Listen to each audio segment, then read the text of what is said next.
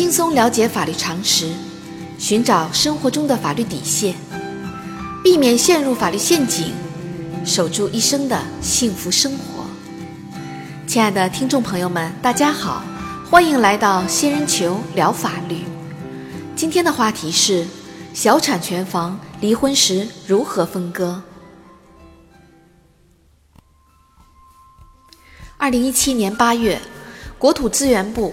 住房城乡建设部决定，在北京、上海、广州等十三个城市开展首批利用集体建设用地建设租赁住房试点。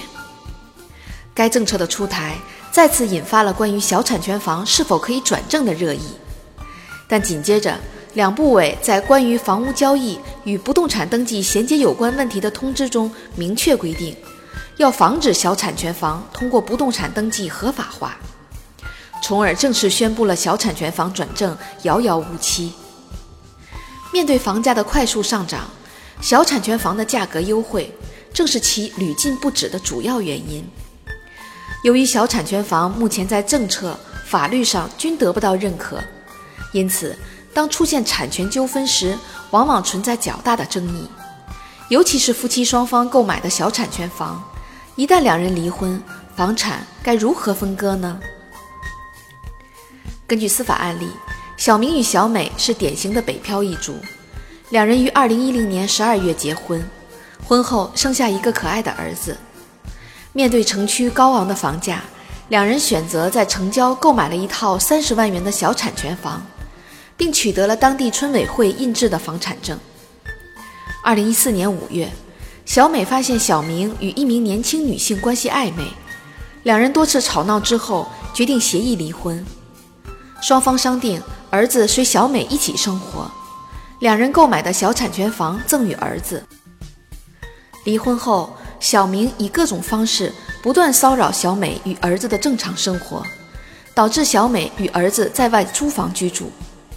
二零一五年一月，小美向法院起诉，要求将房屋判给自己。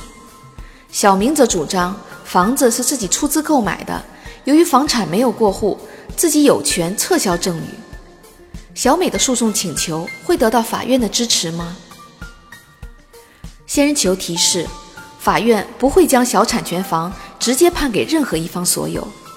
根据本案的实际情况，应当将房屋的使用权判给小美，同时结合目前的市场价格，判决小美补偿小明二十万元。小产权房是指村集体组织通过旧村改造。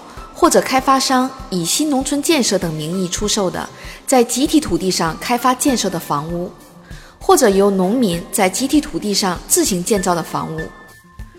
尽管在对外销售时也冠以商品房的名义，但是其房产证是由乡镇政府或者村委会印发的，因而不具有合法的产权。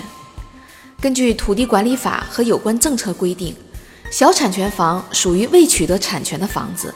不能进行买卖、抵押贷款等处分行为。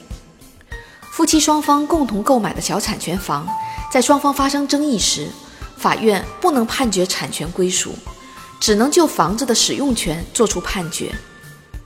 在本案例中，由于两人发生争议的房子属于没有取得产权的小产权房，因此法院不会判决房子的产权归属，而是根据照顾子女与女方权益的原则。将房子判给小美与儿子居住，并由小美给予小明一定的补偿。小仙建议，必须注意的是，当事人不能以法院关于小产权房使用权的判决结果，来抗辩国家房产土地管理部门对小产权房是否合法的认定与处理，更不能以此为凭据要求房屋产权登记。如果小产权房因被认定为违法建筑，而被拆除所产生的争议，当事人可以另行向法院起诉。关于购买小产权房的法律风险问题，也可以到我的微信文章中查看本期的法律小常识部分。好啦，今天的话题就说到这儿。如果你也遇到类似的问题需要解决，请关注微信公众号“仙人球聊法律”。如果你还有哪些法律疑惑，也可以加入 QQ。三三八三六九二六六七留言，小仙会选取有共性的话题做专题解答。欢迎明晚八点继续收听《仙人球聊法律》。